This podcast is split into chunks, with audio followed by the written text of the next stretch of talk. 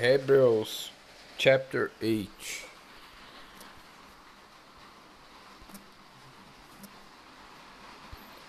The high price of a new covenant. Now, the main point of what we are saying is this. We do have such a high priest who sat down at the right hand of the throne of the majesty in heaven, and who serves in the sanctuary, the true tabernacle, set up be the Lord, not be a mere human being. Every high priest is appointed to offer both gifts and sacrifices and so it was necessary for this one also to have something to offer.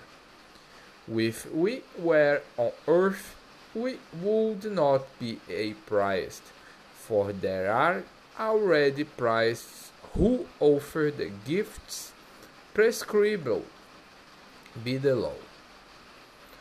They serve at a sanctuary that is a copy and shadow of what is in heaven. This is why Moses was warned when he was about to build the tabernacle. See to it that you make everything according to the pattern shall shown you on the mountain. But in fact, the ministry Jesus has received is as superior to theirs as covenant of which he is mediator is superior to the old one to the old one since the new covenant is established on better promises.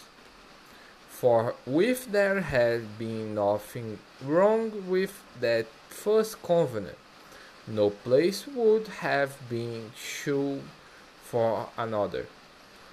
But God found fault with the people and said, The days are coming, declares the Lord, when I will make a new covenant with the people of Israel, with the people of Judah.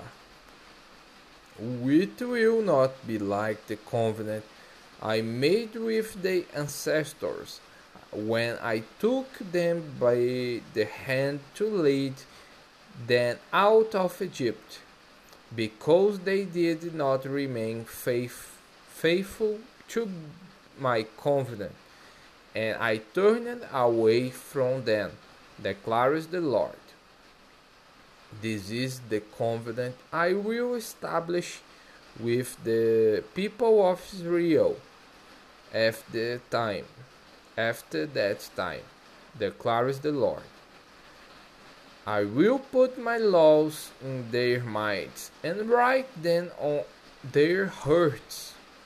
I will be their God uh, and they will be my people.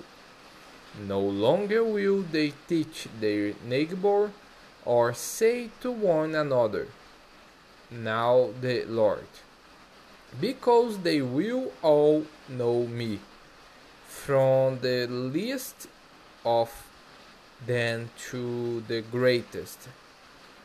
For I will forgive their wickedness and remember their sins no more. Be calling this covenant new. He has made the first one obsolete, and what is obsolete and outdated will soon disappear.